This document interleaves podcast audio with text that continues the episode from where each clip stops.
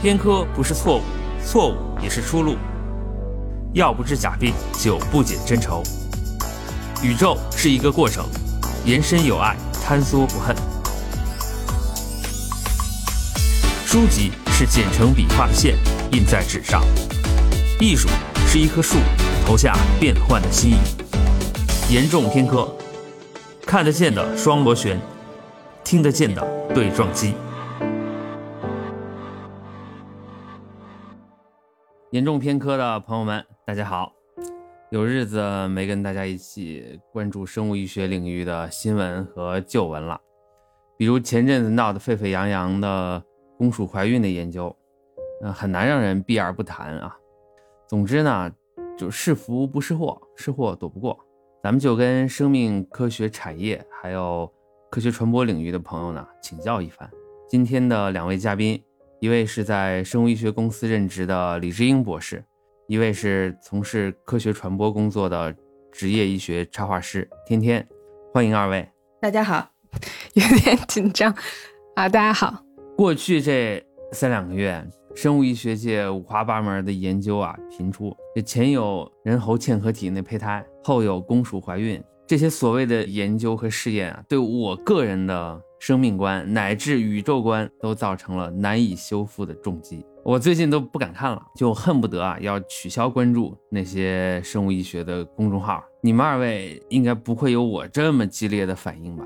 我没有你这么激烈的反应。嗯。怎么说呢？我当时看的时候，呃，就有一篇文章写的是，呃，有一个教授是公然反对这个实验的，就是这个公鼠怀孕这个实验本身的，觉得它是，呃，首先有违就是实验动物保护和这个伦理。然后我当时看这个文章时候，我觉得，呃，对对对，就很赞同。就我看底下评论。居然有很多抨击他的啊，就有有人说这个呃为什么要上纲上线啊？小鼠生物实验目前只是单纯的实验而已。就是说这个反对的这个教授啊，说他装圣母，不如平时少吃点肉。然后还有人说这个真有人觉得在老鼠身上做实验需要伦理论证吗？这样的评论居然不是少数啊！所以我当时看到这些评论的时候，我也犹豫了一下，因为我一直觉得这类看起来，而且我们还不知道很完整的整个实验。流程，但光看现在呃流传出来这些只言片语，已经觉得它非常的残忍了。再加上我自己是呃我一直养仓鼠嘛，就我是很喜欢啮齿类动物的，然后所以我有的时候在想，会不会是我自己太这个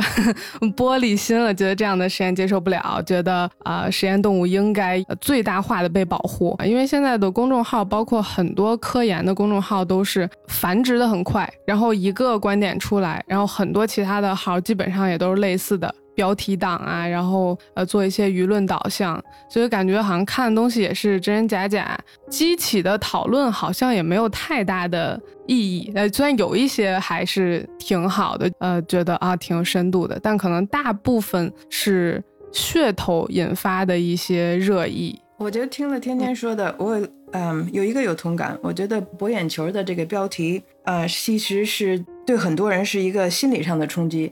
可能会对那个理性的思考造成一定的障碍，这是我的直观的感觉。我有两个想法，就不光是有关这个话题。一般来说，我觉得对 science 我是两个观点，一个就是说 science 本身，我觉得是一个一个 open topic，实验方法学的研究和理论的 discovery 都应该是 science 本身所支持的，也是应该被 scientist 所支持的。不然的话，我们没有这些。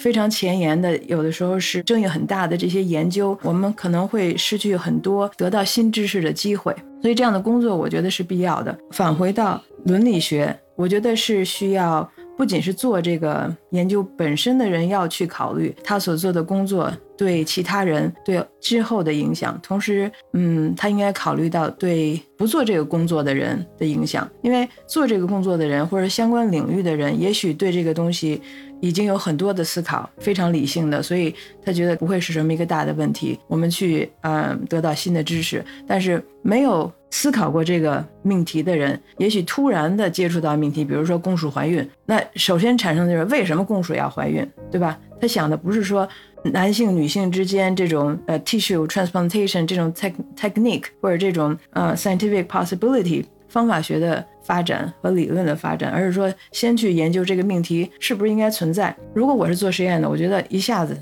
你就想偏了。但是呢，也不错，大家应该思考。只是缺少一个在这个领域之内的人，要跟大家去说为什么我想在这方面有所研究、有所进展。我想再分享一个，是跟这两个可能有一点点无关，就是我觉得有时候做 science 其实是很很 simple minded，想不到的地方也会是有的。这种情况常有，有时候呢有意无意的他会忽略这些问题，我也能理解哈。如果说把所有的问题都考虑清楚了再做。那就做不下去了，寸步难行，这个倒也是可以理解。但如果你指着说，反正别人也不知道，对不对？你就实验室里自己弄了，这种情况可能更多。我觉得不考虑的人挺多的。当然，这个压力是很大的，也很困难。不过刚才你们俩说的啊，这个噱头的问题还真是这样。做这项研究并且发表论文的是谁呢？张荣佳博士和他的导师刘玉环教授。后来呢，他们在网上得到了很多的嗯反馈，有支持他们的，有反对他们的。后来呢，张荣佳博士呢也在网上啊回应了很多很多，就是解释刚才知音和天天说的这些问题。解释之后呢，张博士他说了这么一句话，在接受采访的时候，他说：“我们没有做错任何事，只是进行了一次动物实验。但自从论文公布以来，我们受到了大量非科学讨论的攻击。”让我们感到很难过。这话我一看，我说：“那你做这样的研究，起这样的标题，对不对？难道不就是想引起广泛的关注吗？对不对？”好，现在广泛的关注来了，你又说很难过，这不太好伺候，我感觉。我我给你一个类似，但是稍微有一点点不同的思路。他们所想要的关注是 scientific attention，是就这项科研本身和它能够带来的对知识和技术的延展。这方面的关注，他们没有要求伦理、社会学，还有媒体炒作这样的关注。嗯，他们的心情我可以理解，就是说，他们收到的大部分的评论可能都是不在他们预计之内的。呃，我我也稍微查了一下这一类的实验啊，就是相关的。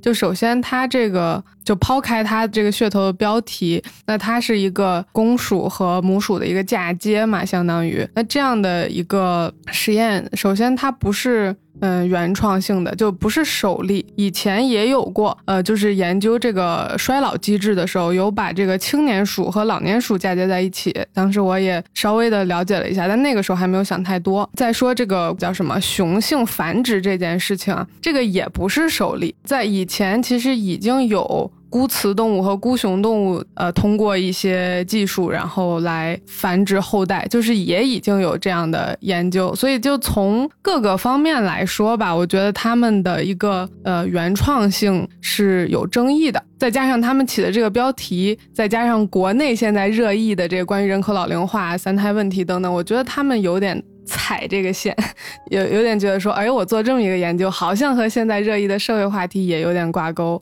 嗯，等等，因为现在就是确实是越来越多的职场女性可能觉得，哎，自己应该，呃，选有更多的选择，而不只是说，呃，像以前可能大多数人就选择当一个母亲。在这样的一个舆论导向下，当然也被很多女权主义利用吧，就说什么啊，男性为什么不能怀孕？男性为什么不能呃生子？所以对于这方面的争议，就是两方一直是很激烈的。他们的这个研究。我不知道他们有是不是有意啊？当然有可能没没有太多的这方面的意图，毕竟研究的时间是很长的。嗯，但是反正这个确实是被很多媒体抓到了这个机会，然后大肆的渲染出来了。但我觉得怎么说呢？他们没有在第一时间站出来做更有效的回应。嗯，这个事件。它其实发发酵了几天，就一开始就任由这个标题，呃，说这个啊，公鼠能怀孕了，然后离这个男人能生子已经不远了，我们已经能预见这个未来了。这这样的标题副标题出来了，其实有几天，有很多的网友持这个很乐观的观望态度。其实一开始的态度是这样的：当越来越多的人关注说这个实验到底是怎么做的，它规不规范，越来越多这样的问题出来之后，然后大家就是这个态度又变了，然后才发现说啊，其实整个的实验过程是比较压抑的，然后又存在了背后的动物学伦理啊、人类伦理等等这些问题又抛出来之后，我觉得这个研究团队他们才站出来去做这样的回应。刚刚小王说他们现在是有点难伺候。我觉得是是有一点，就是你又想要有舆论来为你助阵，然后当这个评论呃已经不可控，已经超出你预料范围之后，然后又来说我只是想做纯粹的科学，我只是呃有这个单纯的好奇心和探索精神，我觉得这个是。稍微有点儿，就是什么都想要吧。对，你看啊，国内现在呢也在大力改革科技评价制度。呃，现在是呢建立以科技创新质量、贡献和绩效为导向的这样的分类评价体系。前阵子还说，就是咱们国家要做这个抛开原来的原有的那个影响因子那套评价体系，那自己建立自己的这一套，这都是很有必要的。同时呢，也说正确评价科技创新呢，它是这么五五方面的价值。科学价值、技术价值、经济价值、社会价值和文化价值，这项研究，刚才志英说的这个情况，就是他们当然在意它的科学价值和技术价值。如果连这个都没有，那就别玩了，这事儿，对不对？但同时，我相信诸位在写基金、写项目申请的时候，一定是信誓旦旦、言之凿凿，说什么说有广泛的价值或者说是兴趣，所谓的 broad interest。你要不写这个，你项目都过不了，对不对？那好了，现在。广泛的关注是吧？Broad interest 来了。你如果这时候你咱们回过头只讨论它的科学价值和技术价值，那怎么办？你像我这样的老百姓，那我看到这样的标题，我肯定会提出的问题就是这东西有什么必要？对不对？你科学家，你不能指望我作为一个公众的一员，我就天然的有这样的科学素养和技术能力跟你展开这样的讨论。那我只能讨论讨论伦理。这是一个大问题，这不是说他们的错，或者说是公众的错，这个就是这么一个局面。你是要像从文化价值、从伦理学各个方面，你要有这个准备。其实我想说的下面那个可能有一点点偏激啊，不就是说片面，因为我从那个本科毕业以后没有在国内继续做过实验，所以对国内过去二十年相关于科学的社会性的讨论非常的没有没有 connection。但是我是感觉伦理学在国内相对于国外来说是一个更新兴的一个，从话题一直到学科没有国外这么啊成熟，国外也不是那么成熟。现在由于媒体的广泛的流传，更多的人可以接触到这些话题。任何一个老百姓，只要他能上网，只要他去接触到相关的这个报道，他就可以开始形成自己的想法，然后做相关的评论。所以这个，我觉得这种这个 massive 啊 media volume 是之前没有网络不可想象的。就像天天说的，这个他们做的东西不是今天才做，也不是他们这个课题组刚刚开始做，对吧？已经有历史。那过去相关的研究没有得到像今天这个课题的研究这么多的关关注，有有一部分的原因是因为没有那么多人知道他们。不是说他们这个课题组啊，是相关领域的人已经在做相关的研究，所以也许他们曾经不是，也许啊这一这一个领域的科学家或者科研单位已经有一定的思考，但是当他们没有那么多反馈的时候，他们思考的范围可能不会那么大、那么广、那么有多样性。所以我觉得这个是一个。当然了，咱们咱们是说回这公主怀孕啊，我当时一看。我的第一反应也是，我说这中间肯定有人在推波助澜，至少在媒体上，就是想干个什么事儿呢？就是刺激大家。刚才天天说这个女性是可以省一省了，这活都让男的来。我作为一个男性，我一看这标题就觉得这是很挑衅的行为。当然，咱们回到研究本身，就说这项研究的内容离真正的雄性怀孕还有多远呢？简短的一个字回答这个问题的话，还有很远。嗯，我觉得下一步可能人造子宫还更快一点，因为啊，对，因为之前的话就是人造子宫已经成功的培育出来了一个小羊嘛，然后很多人在期待，我也在期待，希望能早日看到一个很。跨时代，当然那个东西当时也有一些社会学方面的讨论，但比这次要少很多，因为这次的，嗯，就是感觉有点还是稍微有点荒诞了，看起来，因为它并不是真正的公鼠怀孕嘛，它所有东西都是移植过来的，它的激素也是血液，啊，然后子宫还有胚胎等都是。它牺牲了三个母鼠嘛，把三个母鼠的东西移到这个公鼠的体内，相当于把这个公鼠变成了一个披着公鼠外壳的，呃呃，甚至还不是公鼠，它还进行了阉割，就是一个一个皮囊下就。其实所有的东西都还是雌性的那一套体系。我对真正的哺乳动物的雄性怀孕，我可能还是持悲观态度，毕竟太有点好像太反自然了。哎呀，这说起来就沉重了啊！这我就想，那做这么大的牺牲，最后。是为了解放女性呢，还是为了牺牲女性呢？如果真要走到这步，那还是得牺牲女性。中间这一个环节很重要啊，得有人造子宫，还有可能其他的激素啊，这些都得跟上。最后我看就奔着这个人造人就去了。这个实验这篇 paper 本身，它为了能够达到一个公鼠怀孕的一个就最终结果，所以它用了天天所说的这种实验方法，牺牲了三个母老鼠。嫁接这个母老鼠的子宫在公老鼠上面对吧？然后再给它打激素，再给它做一个阉割的。这个如果从技术和那个实验本身的话，这种方法学是不可能用到人身上的。这篇文章或者这个研究结果，在它目前的阶段，只能最多最多停留在实验动物身上，能不能到那个 non-human primate，这都是非常大的一个争议。你如果真想讨论这个男性和女性，还有那个。那个女权主义的话，这个非常大的一个题目，然后也是非常沉重的一个题目。但是我想可能分享一个非常 light-hearted 一个想法啊，说到这个呃 reproductive medicine，还有那个 assisted 啊 reproduction，有的时候如果女性子宫也好，还是卵巢也好，因为什么意外的原因，或者说自己未知的原因，但是跟那个。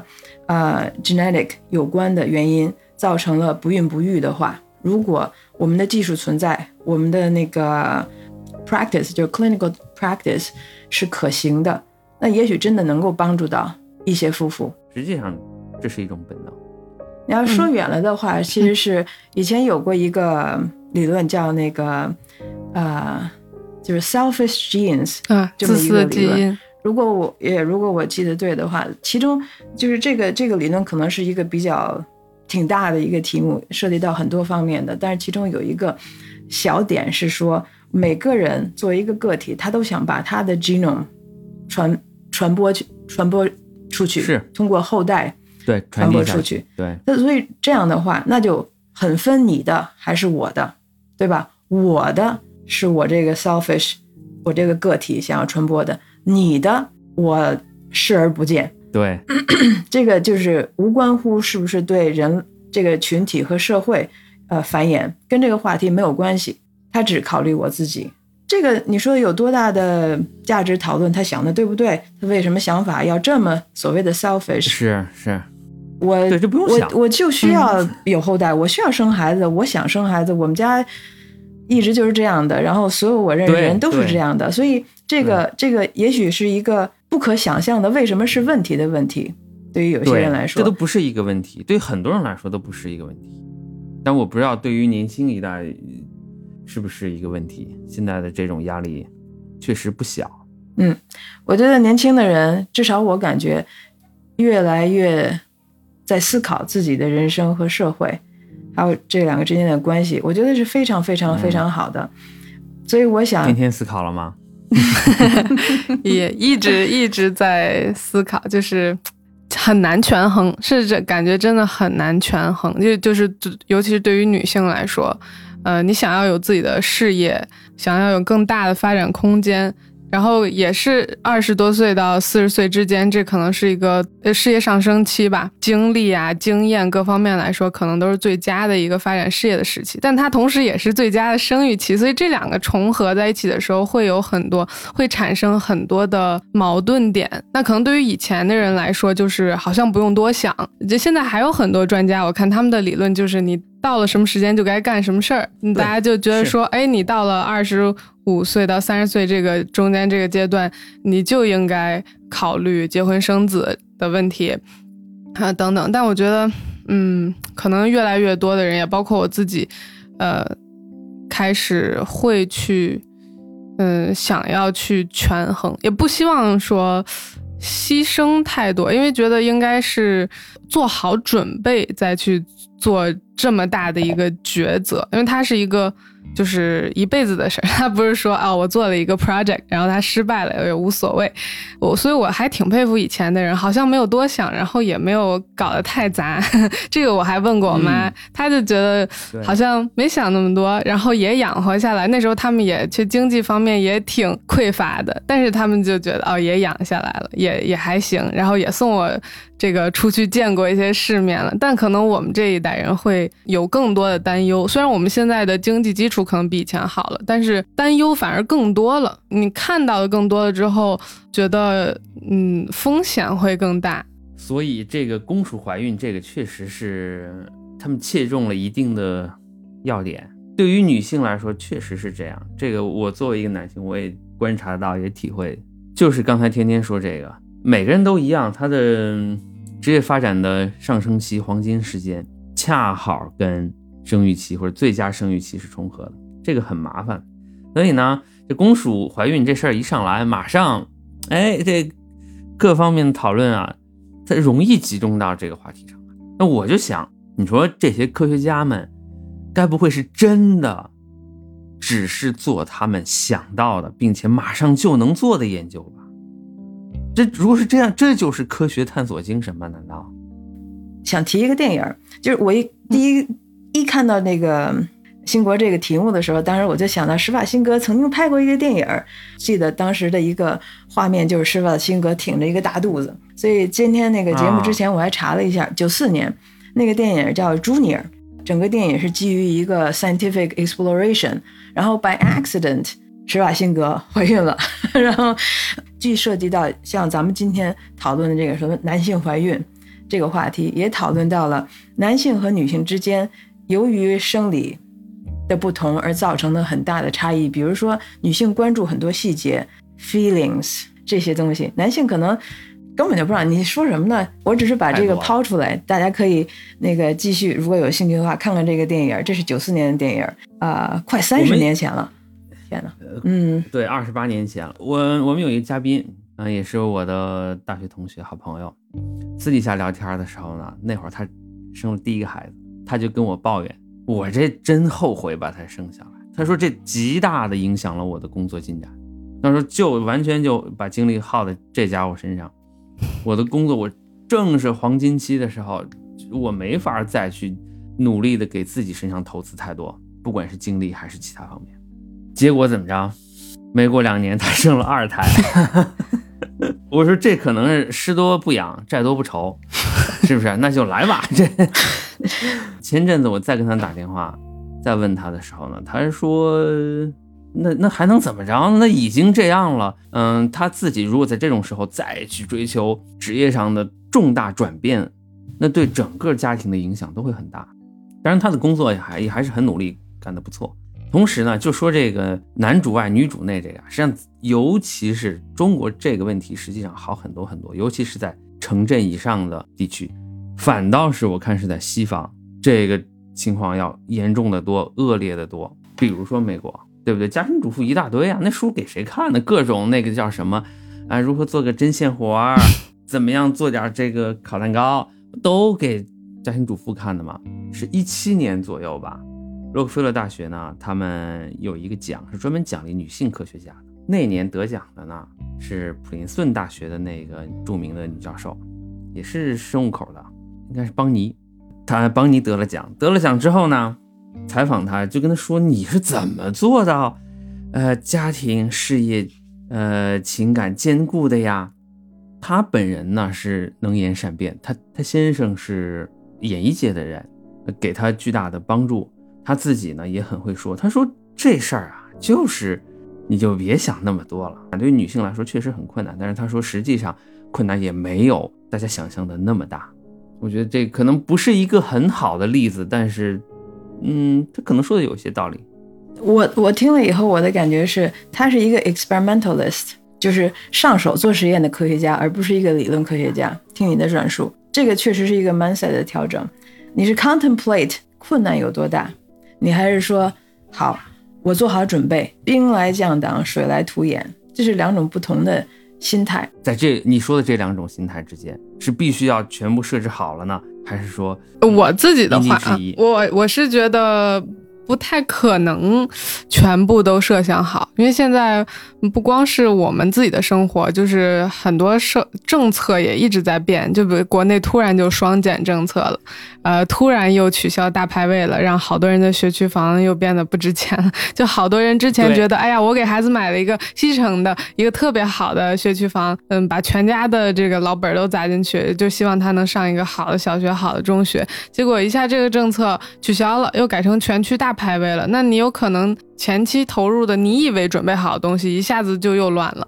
所以我觉得准备好这个设定是，嗯，可能性不大的。更希望的是，我觉得是心理上准备好，就是，嗯，不是说条件上准备好，就你心理上知道说。将来有可能会面临这样那样的问题，来自家庭内部的，来自家庭外部的社会的问题等等，然后包括是来自上一代的，可能两代人的这个带娃的思路又不一样等等吧，各种问题，就是我觉得应该要呃有所了解，然后这样在它发生的时候，你不会觉得说呃感觉很唐突，然后尤其是在那种很疲惫的情况下，呃会觉得。特别呃鸡飞狗跳那个状态，因为我自己特别喜欢写那个 to do list，然后写这个 time 嗯这个 timeline，我我自己所有的 project 我都有很明确的，我哪天我要干嘛，哪天我要干嘛，我比较喜欢这种，嗯能够有一个预备。就是心态上的准备，时间上的准备，这些让我觉得心态上能平和一点。就他可能未必是真的能帮我解决所有的问题，但是至少让我有一定的缓冲。就是我预料到可能百分之呃三十五十，然后它发生了百分之百，但这还是有一个缓冲的，而不是说我什么都没想，然后它当这些都而且坏事总是一块发生嘛，然后当它都发生的时候，我我发现很措手不及，我什么都应对不了。那很多人就是在这样的一个情况下就崩溃了嘛。呃，现在的一个是产后抑郁特别发病率特别高，然后非就不是产后就各种抑郁症啊，或者其他的这些心理问题都特别特别多。我觉得有一定的联系，现在人的社会压力还是蛮大的。然后另外就是很多人可能也会产生对于自己生活现状的这种什么后悔啊、呃遗憾啊、不满啊，包括对身边人的，然后这种各种各样的负面情绪就出来了。然后这些负面情绪出来。最容易传递给的就是身边的人，配偶、父母、子女。那我觉得这个是其实是最糟糕的一种情况，就是你明明选择了抚养下一代，可是你又要把这种坏的情绪，呃，你觉得说哦，是因为他导致的我事业上的停滞，呃，或者是什么经济上的拮据等等，你都归咎于。他的存在，那我觉得这个是其实是挺可悲的一个一个现象。那我现在要跟那个天天说点赞，能有这种想法，我觉得有这么好的一个 to do list，我都得向你学习。但是同时呢，我也知道，那个我年轻的时候没做到，我可能继续在我变老的过程中也做不到像你做的这么好。但是我觉得这个这种思路和这种有实际行动的去做这个 to do list。是非常非常有帮助的，对很多很多人，即便像我这种，就是就是那种等事情来了，事到临头再那个临阵磨枪的人，对我这种人也是有也是有益处的。怎么说呢？这个公鼠怀孕也好，人猴嵌合体也好，这个这么说的话是有潜力，能够在一定程度上，甚至很大程度上解决这些问题。到那时候我也轮不上由由由由我来怀孕，但是。但我觉得这么激进，真的就就合适吗？呃，我想问你一下啊，当我们你说激进，你是指的实验手段本身的激进和实验方向的激进，还是说目前这个社会状态下做这种研究本身就是一种激进？我觉得太多不同层面的激进 都激进。延续刚才天天说的，be prepared，这种对 preparedness。本身的一种准备，我并不觉得激进。对于这个问题怎么准备，science technology 绝对是其中的手段之一啊，那倒是，嗯，对吧？咱不能等到临头了，再考虑，哎，这个男性都准备好了，愿意承担这个方面的家庭和社会的这责任也好，还是这个赋予给我们的这个权利也好，到那个时候再再说，哎，谁谁谁什么科研组，什么有关做生命科学的，是不是来这方面研究一下？那有点儿。这可怕的是什么？可怕的是我们男性压根儿就。没想做这准备，但是你技术上都已经准备好了，那这个时候技术就会变成一种极强的外部压力，甚至会变成胁迫。呃，小王，那你有没有想，自然赋予了女性这种外部压力和胁迫，这个存在了以后，我觉得真是给了我们更多的空间和给了我们压力。我们要去讨论，我作为一个妻子，在这个家庭，我想要的什么？你作为一个丈夫，在这个家庭，你想要的是什么？然后两个人的个人的。对生活和未来的期许，就说这就变成了一个可讨论的话题。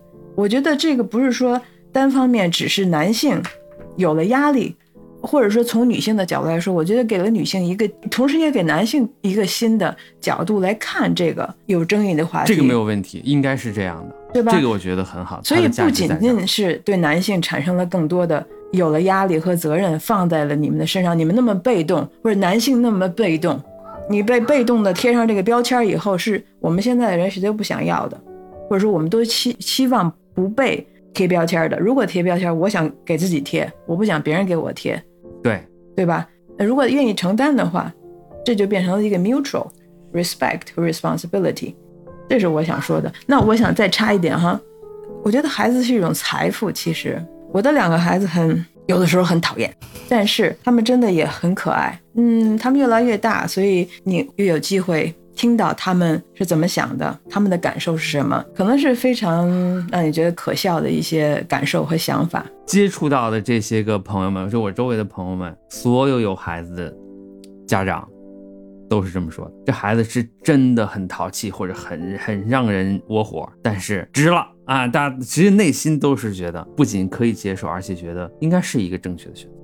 咱们咱们今儿怎么说了这么多这小孩养小孩的这个问题？这个这很我自己本身也没有处理好，嗯，我也可能处理不好吧。我非常不喜欢小孩，这跟我的个人成长啊这些有关系。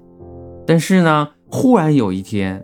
我意识到一个什么问题，就是你们的孩子，别人的孩子，实际上也是他在遗传基因上，他也是我的孩子，差不多或者很像，很接近。我对他实际上是有一定的责任的，但很远，在这个社会基因或者迷因这角度讲，搞不好这这后代啊，还是我们的，最后变成我的父母辈呢。就在文化上，这都不好说。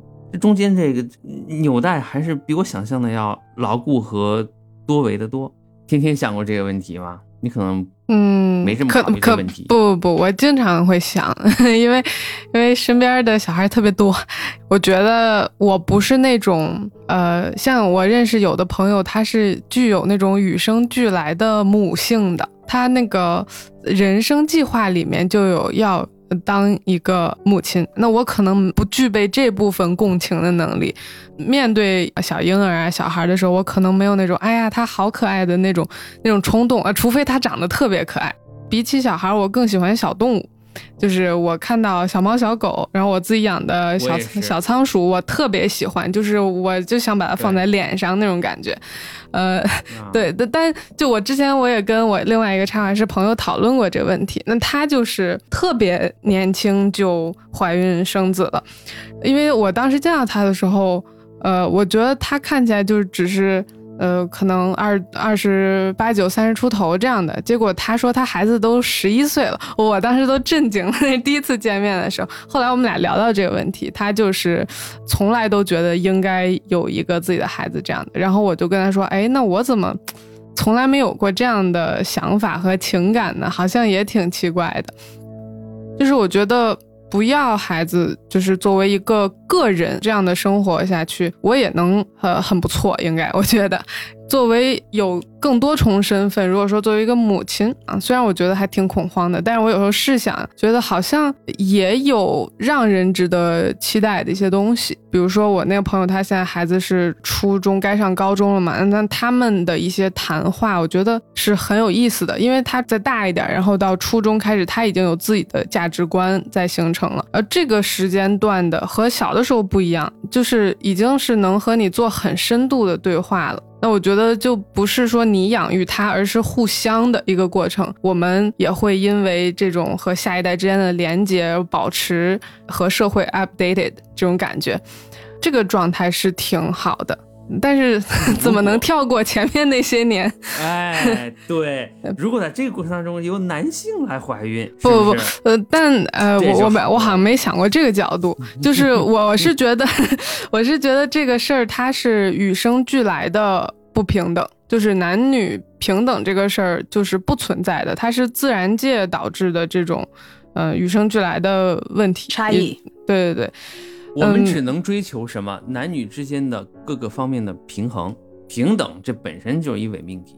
对，就是对，因为太不一样了。那可能以前是在这种分工上稍微均衡一点，就是呃，男性负责在外面打猎，然后 女性负责这个繁育下一代，就是在更远古的 时期，这个时候可能在分工上是均衡，但现在呃，女性也要工作，也要追求自己的这个事业、个人选择等等这些。那然后再外加嗯，生育这件事情，它它就是一个更大的挑战。然后这部分挑战好像社会没有赋予给男性，所以我有时候会觉得，哎呀，就不太公平。就是嗯，从这从这个角度，我是觉得。嗯，就我老公每天回家跟那儿打游戏的时候，我看着他 就就想叹气，我就觉得，哎，就他怎么过得这么的轻松开心，他也不用想这个问题，他还很喜欢小孩，然后他也不用去思考这个问题。我我感觉好像男性对这个话题不会思考的特别的深入，他牺牲的东西相对是少的。这我可以分享一个肯定的。呃那个一个经历嘛，因为我毕竟怀孕过哈。比起孩子出生以后，在他有更多的自己的那个自主的行为和意识之前，怀孕太简单了，太容易做了，小菜一碟儿。其实有了孩子以后，我觉得特别是当他不是单纯的从你这儿需要你帮他换尿布，你给他准备吃的，然后你把他那个衣服都买好了，是吧？那个东西都收拾好了，他能去学校了。超出了物质方面的帮他做准备之后，其他方面的对他的支持和对他的影响，其实是是更需要你的精力、体力。当你跟他真的能够开始谈话的时候，这是一种体力的付出，不仅仅是我想说什么我就能说出来。这个有男女的差别吗？其实没有。我觉得，如果就是一个爸爸，比如说像天天的老公，如果那么喜喜欢孩子的话，孩子几岁以后，是真的能够看得出来两个人是不是真的愿意一起承担教育孩子、抚养孩子，共同的这么一个更大的一个任务。如果能够归纳和总结来说的话，后面我觉得是更让我精力和体力付出的时候，如果能有一个人跟我一起，而且我们两个是在同一个方向上，是同一个战壕里的战友的话，嗯能让我的生 生活和生命简单很多、轻松很多。那个时候是真的，你需要一个 partner，而这个 partner 不是跟你天天相反的方向上努力的这种 partner。较劲是吧？哎，对，没错，先怀孕吧，好不好？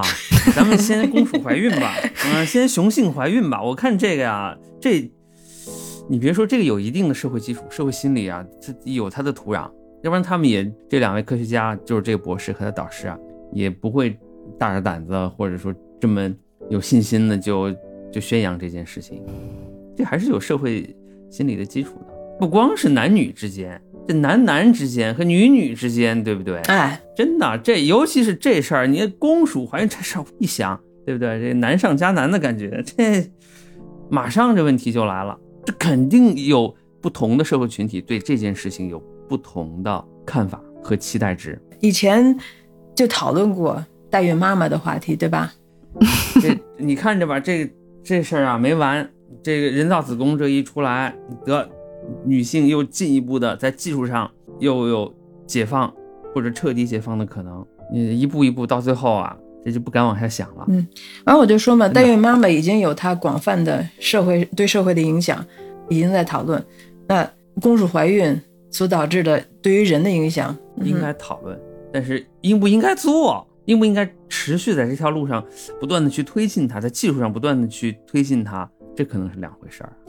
那先问一个问题，其实有没有可能就是完全通过实验的手段生产出功能完全健全的子宫？我觉得这可能是第一步。哎呦，这个，那这个你要就像我们能不能做一个人造心脏，然后来做心脏移植？我们能不能有一个人造的胰腺来帮助有那个胰腺癌的人？这个是个体求生和这个基因的传递，这还两回事儿。今天如果说像我们刚才讨论这些用视觉化的方式去传达的话，你觉得能够解决一些不必要的纷争吗？比如说这个公主怀孕这个这个事情其实还挺有意思的，因为我之前只看到过公众号上面的一些配图，嗯，比较简陋，所以其实看不出太多东西来。然后我今天。无意中看到他们的这个论文，原本是有请插画师去做了一个配图，他画的挺好的，呃，从技术角度，从信息传达的角度，画的还是蛮清晰的。但是呢，我觉得他有一点忽略到的一点就是，这可能是可视化的一个局限吧，又或者说一个矛盾点，就是他表达的。过分客观了，呃，就是这个画面，这个画面客观到让你觉得这个事儿特别的容易，就是它没有动物行为上面的，比如说它的痛苦，然后它的这种恐惧、挣扎等等全都没有，就是特别简单，皮肤和皮肤连在一起，然后器官阉割等等这些。那这个话题就延伸到我们在做患者教育的时候，做手术方面的插图，那我们。不想要激起读者的恐惧，所以我们会呃很主观的去呃弱化血腥的场面，或者说会让人感到害怕的场面。因为患者教育它要保证说传递信息这个层面的目的，让患者和患者家属都不要那么惧怕手术。但是这种我觉得具有社会性的一些实验。而且，尤其是这种具有争议性的实验，那我觉得可能我们在设计和创作的时候，要考虑其他的角度。可能之前弱化的东西，应该或者说应不应该给它再保存下，再再拿回来，这个是我脑子里面的一个问号，我也没有一个答案。因为我之前试图。呃，画一个 graphical abstract 关于这个话题的，因为我也一直在思考，我我一直觉得，哎，作为一个这个传播者，我应该做这么一件事儿，让更多的人去知道啊，现在有什么样的科学研究，什么样的进展。但我一直没动笔，因为我没想好，就这个东西，我应该以什么样的形式来表现，在保证准确性的同时，又不过分的让我个人的一些主观的见。呃，或者一些情绪带入进去，我就觉得很难，然后我就一直没动笔。天天的问号，我有想过，我是觉得根据你所发表的 journal 和这个 journal 面对的群体，你可能会选择哪一个部分的 information 是我要画到，或者是我要写到我的文字里的，画在我的画里面的，会不一样。即便是同一个研究啊，那另外一个我觉得非常赞，就是说天天有说到一个。无论是写文字还是提供插图，至少从我的角度来说，我所希望的就是我们展现的是一个比较客观的对这个事情本身的一个一个表达，而不是说太多的加了写文字的人和做画面的人的主观的意识在里面。那当然，当你的角度换了，或者你的你的那个角色换了的时候，我的本身的职责是要激发更多的人一起来思考这个事情背后。它所潜在的一些社会性的话题，那这个时候我觉得用一些带主观性的文字插图是可以的。嗯，这个啊，就是咱们今天聊天一开始说到的，做公主怀孕实验的这个课题组，他们面对信息传播之后产生的这种回应，嗯，天天说他们可能没有准备好，或者说反应不够及时，对不对？但不管怎么样，事情已经发展到后面的这个程度。那这中间的问题就是，结合刚才咱们说的，当你觉得你想要传递的科学内容被他人误解，或者被呃媒体公众误解，甚至是得到了大量的批评的时候，你们二位会怎么做呢？如果是你们的话，如果是我的话，我觉得，嗯，在回复这些评论的时候，我觉得可以是有选择性的。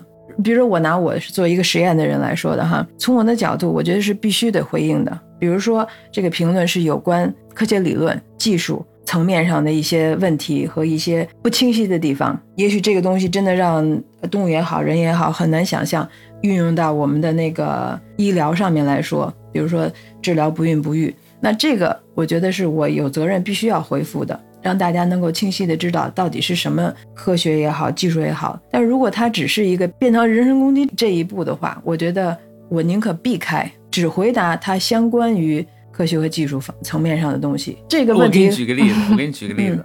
你们真想想要公主怀孕，你们在你们身上做呗，是不是？你们你们科研组、科技组的人自己在身上试试不就得了吗？对不对？直接跳过其他的研究步骤，直接来人体呀！你要是想让我真的回复这个的话，那我肯定会说，我们即便我们再愿意，比如我是个男的做实验的，参与到这个课题组，即便我愿意，我也必须要等这个 ethical assessment 做完了以后，我才能 volunteer myself to the clinical trial。这个 process 不是简单的回答你们干嘛不去做？这个我觉得，我作为一个，如果我真的知道这个 process 的话。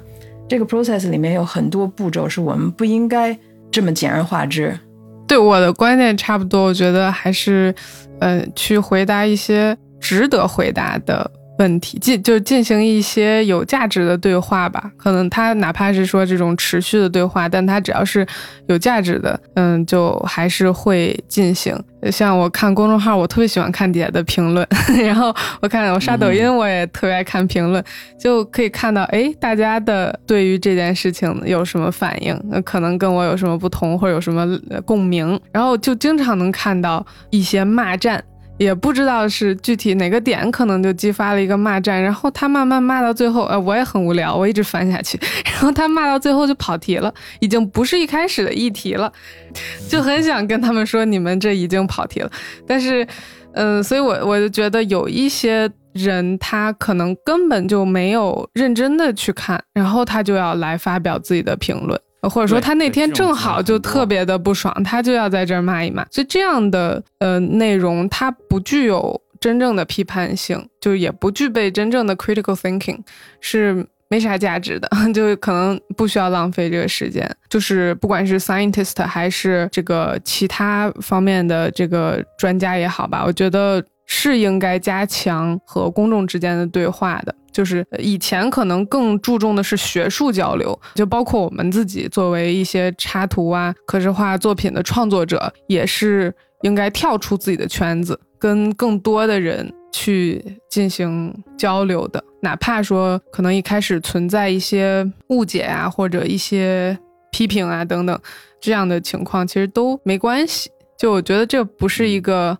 大问题 就只要说它这个交流是能有效的信息传递的基础上，就比如说有的时候我我画一些一些设计的作品，那设计的稍微主观一点，然后我自己可能特满意，然后那个客户他可能就不太满意，然后他他会提出一些什么什么什么，然后我一开始就不太开心，因为又要返工了，我就不太高兴，就是我的本能就是不高兴，反正我一般会冷静个。可能几分钟吧，然后我再看一下他的那个 comment，我再想一想这个可能性，或者说我再从非可视化这个专业的人的角度再想一想，哎，他为什么要提出这样的一个点？多想一想之后，可能这个时候我还没有回复啊，就我主要还在想想一想，然后再去发表一下自己的观点，就是觉得先解释一下我为什么这样设计，我的 decision making 的原因是什么，一二三，然后再问一下他的这个。想法的具体原因，我觉得很多时候的这种误解是源于我们对于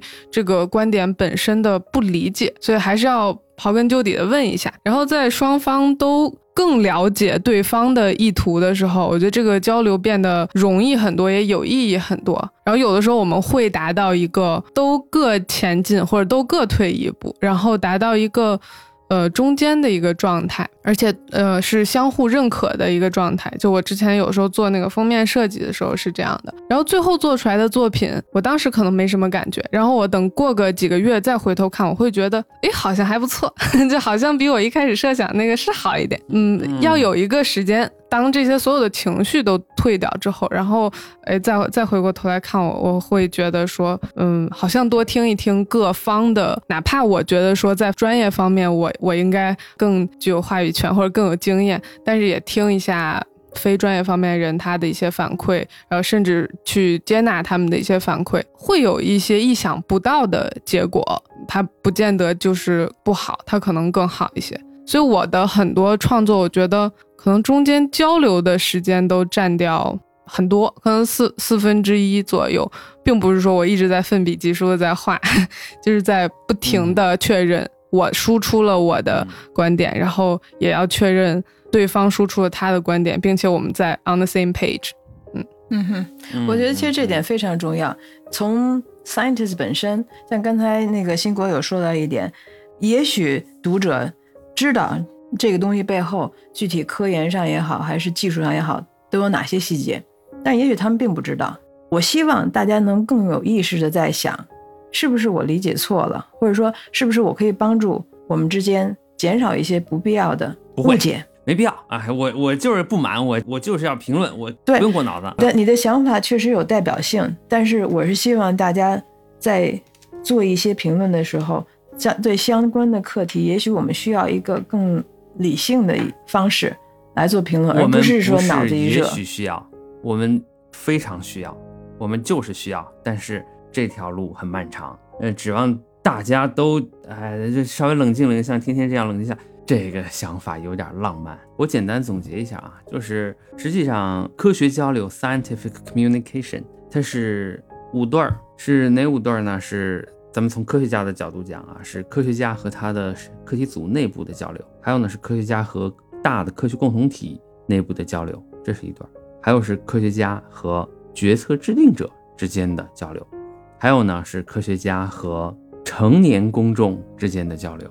最后一个是科学家和学生之间的交流，五种，五种交流，不同的交流场景，对交流的虽然是同一个内容，但是交流的不同的侧面、不同的方式都提出了具体的要求。这个是这种要求是客观存在的，但是呢，别说中国，就是哪哪的科学家，大多数也没有经过这样的专业的训练，他可能也没有这样的意识，他也没有这个精力和这个必要，他甚至认为，反正我也不去做这些工作。这就造成了什么？交流的不畅，甚至在这个交流环节中引起不必要的误解、争论。这个成本是很高的。当然，你要把科学家们都培养到说个个都口若悬河，都能够见招拆招，这个成本也很高。但是客观事实就是这个样子。你 像天天做的工作，可能是他促进的这个科学交流，可能是。科学家和科学共同体内部之间的交流多一些，甚至是呃跟决策者或者有一部分是跟呃成年公众之间的交流。对，目前的话是 professionals 这个群体的这种学术交流是居多一点，这是主要的呃有付费意愿的群体。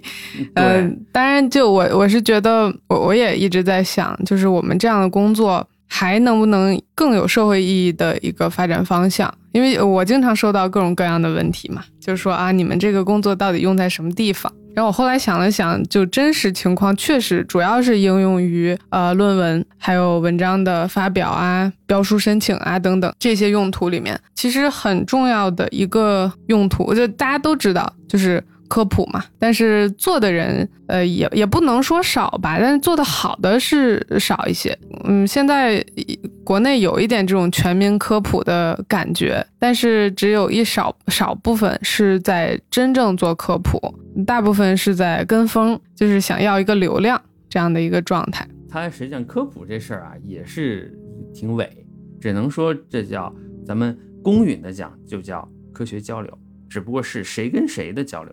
是科学家和成年公众，还是跟学生之间的交流？communication 这个说法更客观一些。你一旦要说到普及，这个就有一种自上而下、自高到低这种感觉在里面。我倒不太同意你的说法。我觉得普及是从一个点发展成一个扇面。你是科学家嘛？你这天天搞这个，那当然了。呃，我是以一个非科研人士。这样一个身份来说，我就马上就会反问：就你谁呀？你科学家又怎么着呢？对不对？我不需要你向我普及，而是交流。更何况这中间涉及一个较为深层的问题，是说科学家的研究是实验室里的研究，比如说啊，但关于这个问题呢，民间在实际生产生活当中对它也是有经验的，这部分知识也是非常重要的。所以说，不简简单单的是单向的交流，一定是要强调双向。没错，这个双向性或者这个方向性特别特别重要。大众的这种意识也在觉醒，这不是说我在这耍咧咧，而是大家也觉得普遍觉得。你凭什么居庙堂之高啊？你凭什么从象牙塔尖上冲我向下喊话呀？对不对？你还是下来，咱们站在地上，坐在桌子前面，慢慢说。我我总觉得啊，作为一个读者，如果我有兴趣看你这个，比如说咱们拿那个 New York Times 做例子，它有关各个方面的评论是吧？开版肯定是经济和政治方面的居多，然后你往后翻，翻到多少页我忘了。会有关，可能有有有一个专栏是今天谈谈科学，是吧？那你翻到那儿的时候，你翻到那儿的时候，我觉得我作为一个读者，我感兴趣，我看看；我不感兴趣，我跳过。在这种状态下的话，我觉得它绝对是一个科普文章，对吧？这个，嗯，这这个文章本身的性质，这是肯定的。那他并不是说我一定要教育你，你必须得看。然后你你还必须得同意我的说法，那不是？那所以在这种情况下，这个如果本身没有一定要取得读者的反馈的这种状况下，communication 仍然可以存在。但是我觉得这个普及就是说，写的人愿意把这个 information 散布出去，接受的人他有选择的权利。你同意，你不同意，你想看，你不想看，那都是你的选择，你的权利。这个呀，普及也好，交流也好，它是基本上是两个层次，一个是技术方面，就是你写的时候，你这个语言，你这种姿态，这个立足点、出发点，这是一种；还有一个是更抽象一些，就是这种社会心理，从更宏观的尺度上来看是怎样的一种姿态，这是两个层次。嗯，但大家呢，现在对呃本身科学交流也提出了个越来越高的要求。这也就是天天他们的价值所在，需要专业的人士。我觉得你可能刚才说的是一点，就是说这些有 PhD 的人，别把自己的这个这个 degree 太当回事儿，是吧？呃，要当回事儿，但是怎么当回事儿，这是一个问题。嗯，这是一个技术问题。这个技术并不是人人都具备，甚至并不是每个人都有这个意识。每个有 PhD 学位的人，嗯，我们现在确实做的还远远不够。从这个角度上来看，嗯，就目前还确实没有抽出太多时间精力来做。但像很多顶刊，像呃 Science 啊，呃还有 Nature，他们做的是挺好的。他们会有这个 News 的板块嘛？嗯，他们那个 News 配的图是他们的设计团队专门给那个那一篇 Scientific News 配的。graphical abstract 或者 center image，它它是把这个科研的一个具体的一个课题一个研究，它用就是非专业人士能看懂的语言去给它诠释出来。这个区别于呃学术文章里面的内页插图，就区别于我们主要做的那些插图，它是给 general public 看的，就他们在这方面做的是很好的。呃，他们居然还有专业团队做这事儿呢？对他们有专业的设计团队。当时我还挺想进的，虽然我后来我我后来就选择回国了嘛。就如果说当时留在北美那边发展，可能我最喜喜欢的就是呃这样的一个方向。呃不，NEJM 也有，就是这些嗯比较厉害的这个期刊，它其实挺注重各方面的这种交流，professionals 之间的以及和 general public 的。嗯嗯，我觉得比较好的 journal 好像都有。嗯，就我所知，诞生之初，对，诞生之初从来都是，而且实际上主要内容是针对公众的，针对非专业人士的。专业文章在诞生之初就那么一点点，不到三分之一，现在可能也不到三分之一。实际上，但是大家呢，这一说到这些著名的杂志，就觉得发表了什么呃重大的科研突破在上面，实际不止。有很多信息，我这偶尔的翻那么豆腐块文章，翻那么三分钟得了，这多了看不下去。这就是说，啊，无验证不科学，无交流不验证。那交流很重要，只有交流了、传播了，这东西才算是完成了。咱咱且不说应用落地，那先不说。所以这次这公署这个引起巨大的争论，包括那个人喉嵌合体这些，啊，嵌合胚胎那还是中科院的一院士做的呢，是应该引起广泛的讨论。在这个讨论的过程当中，各方各面也学习如何正确的、有效的讨论这些话题，这是很有价值。我我想最后补充一个事儿，其实刚刚我意识到，就是在这个公主怀孕这里面，他们用到了一个实验技术。可能应该叫 procedure，不应该不应该叫技术，啊，probiosis，就是说把母鼠和公鼠那个皮肤啊缝在一起，这样的话达到它那个血液之中那个 hormone 的一种交流，对吧？这个其实，嗯，刚才天天我之所以想提这个，因为天天说到这个在人里面难以想象做这个，然后达到说让那个男性怀孕，确实是这样的。所以这个我觉得从技术层面上来说的话。呃，只是这篇文章，他在用这个方法达到一个母鼠的 hormone 能够，呃，在公鼠体内有一个全面的呃体现，然后达到它应该做的功能。第一，它不可能用到人里面；第二个，我想说的，其实从这个我们可以看到，就是背后我们对女性的哪些荷尔蒙对于啊怀孕本身是必须的。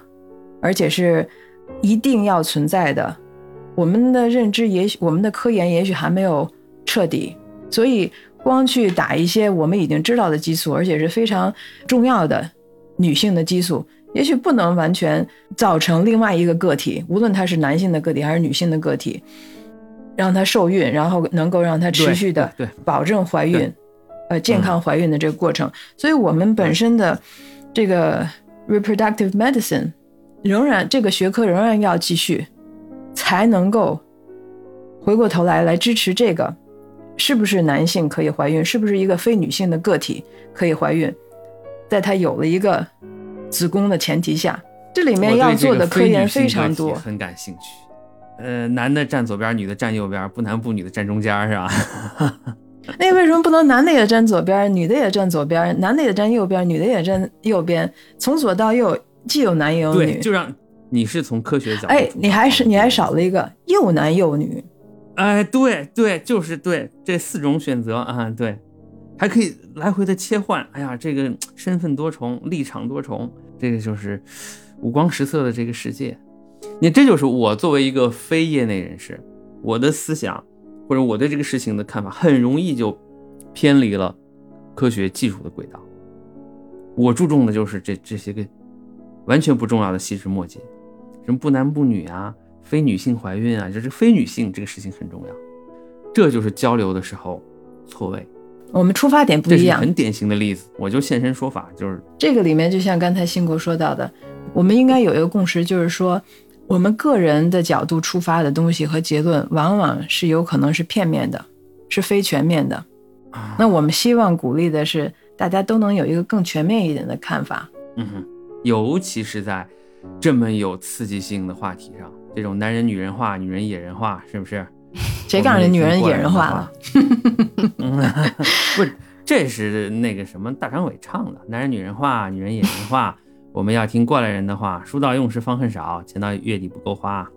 嗯，这这这是男人串闲话，女人打群架啊，这个没办法，时代变化很大啊。好吧，那要不咱们今儿聊到这儿。嗯，好的。我就觉得呢，无论各位朋友关注的是生命科学发展中的伦理问题，还是动物福利的问题，乃至人的定义的变更这样的更为深刻和抽象的问题，呃，但愿今天的讨论呢，能够化解大家心中的一些困惑，或者把问题引向更易于讨论，并得出合乎情理的结论的方向。如果顺便还能度世间千千劫，那就善莫大焉。呃，感谢知音和天天的光临，呃，祝大家国庆节快乐，好不好？好，那成，大家就结束录音吧。